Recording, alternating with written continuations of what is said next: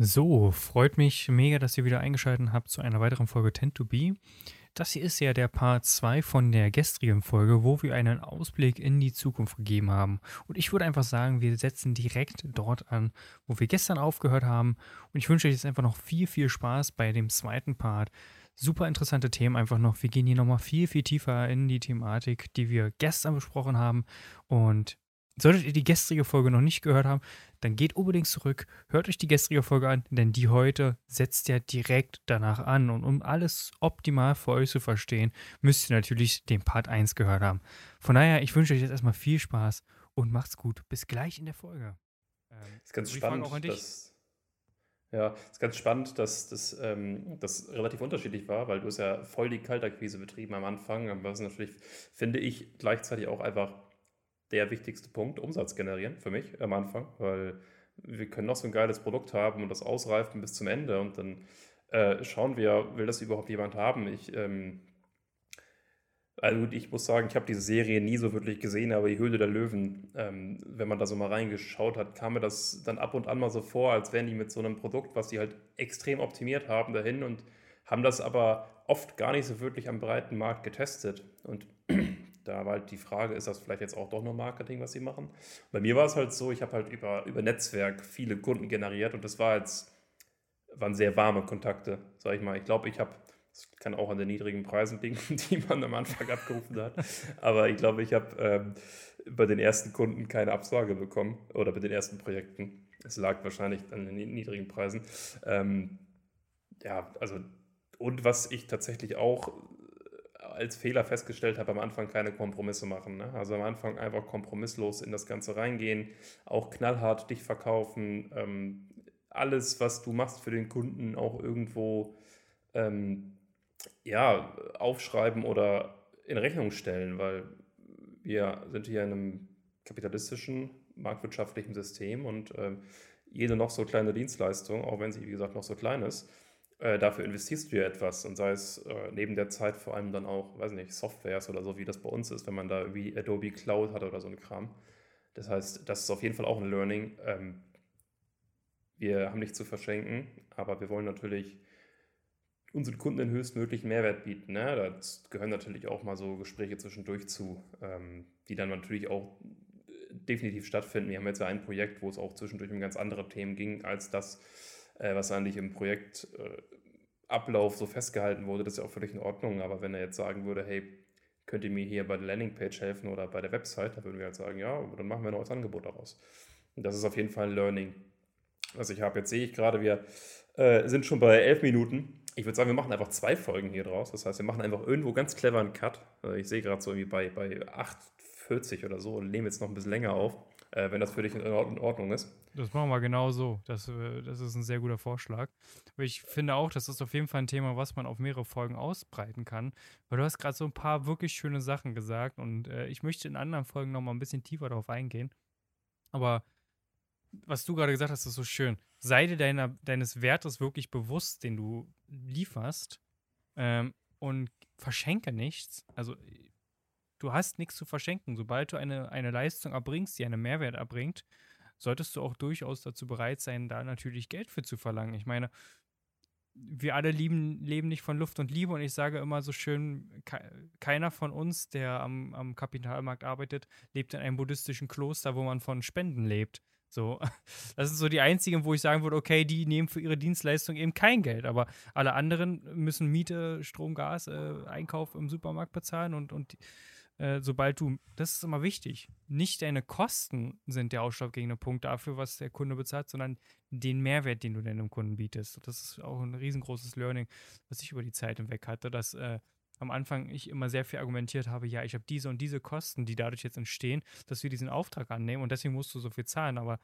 letzten Endes, ja, das stimmt, aber das juckt den Kunden halt einfach nicht. Das interessiert ihn nicht. Wir alle sind egoistische Lebewesen und wir interessieren uns nur dafür, was letzten Endes für uns dabei herauskommt. Und das, das ist ganz spannend, ähm, ja. weil wenn man das mal überträgt auf vielleicht jetzt auch so ein bisschen Bedürfnisse der Kunden, wenn du das Problem, das dein Kunde aktuell hat, löst, dann ist er halt auch bereit, jeden Preis dafür zu zahlen. Also jetzt äh, im Verhältnis gesetzt. Nehmen wir jetzt mal ein ganz einfaches Beispiel. Ich habe das Problem, ich will fitter werden und ich brauche dafür Sportschuhe. Dann bin ich auch durchaus bereit, dafür 100, 200 Euro in die Hand zu nehmen, die Sportschuhe gut sind. Und wenn man das auf vielleicht so B2B-Bereich überträgt, ich ähm, sehe, dass meine Website nicht ordentlich performt, habe eine extrem hohe Abbrich, äh, Abbruchrate und ich habe einen Online-Shop oder so, dann bin ich halt auch bereit dafür. Ähm, ich glaube, das hast du mal irgendwann gesagt.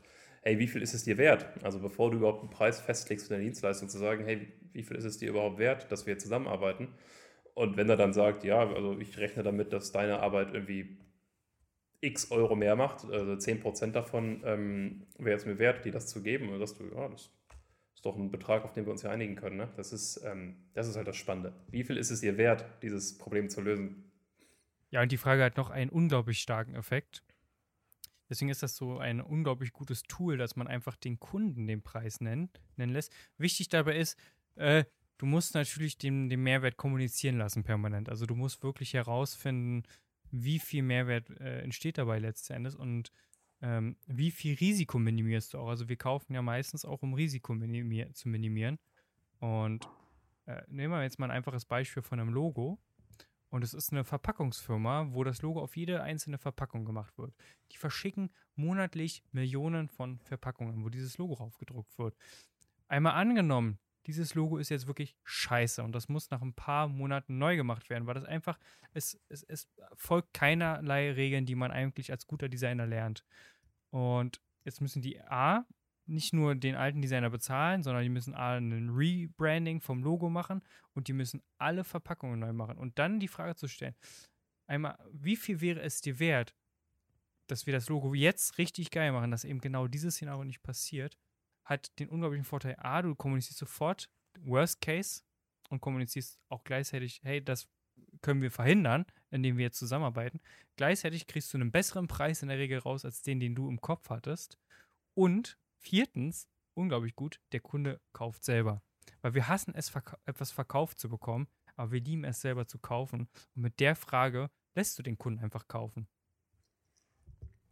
Das, äh, das stimmt, absolut finde äh, ganz interessant zu dem, was du zum Logo gesagt hast. Ähm, die Lufthansa, jetzt hat die Lufthansa keinen Fehler gemacht mit dem vorherigen Logo, weil das einfach auch schon sehr lange besteht. Aber die sind ja gerade dabei, ihre komplettes ähm, Corporate Design und ihr Logo vor allem ja auch umzubauen. Und äh, ich glaube, es dauert irgendwie 15 Jahre oder so, bis es halt von, von A bis Z im ganzen Konzern umgesetzt ist. Und da sieht man einfach, jetzt ist es natürlich ein sehr großer Konzern mit Milliarden Umsätzen, aber man sieht einfach, was man sich da für, für einen Fehler reinholen könnte, wenn man am Anfang einmal schludrig arbeitet. Ne? Also natürlich reden wir jetzt nicht von 15 Jahren bei einem kleineren Unternehmen, aber man unterschätzt das relativ oft, was da alles hintersteckt. Ne? Also das ähm, kann zum Beispiel, wenn du auch ein äh, Unternehmen auf dem Dorf bist, selbst so Sachen sein wie ähm, die Bande beim Fußballverein zu wechseln, jetzt mal ganz plakativ gesprochen.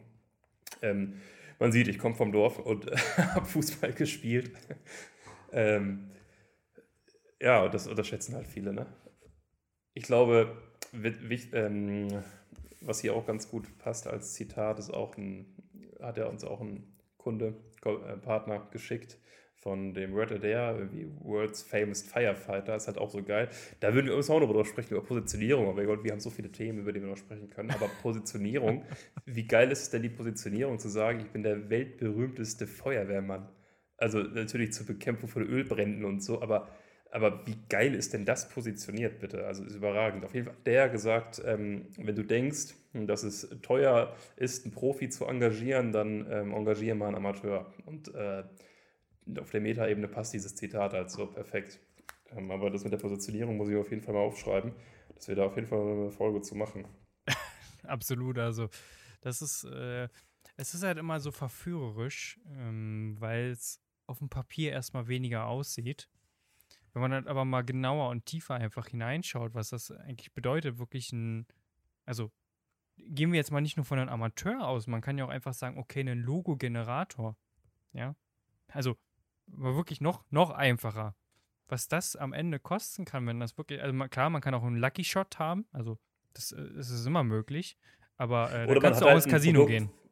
Genau, oder man hat halt ein Produkt, was, ähm, also es ist jetzt wo es nicht so entscheidend ist, weißt du? So, du bist am Anfang und du hast vor allem im Informationsproduktebereich äh, sieht man das sehr oft, dass das Logo da einfach nicht so eine große Rolle spielt.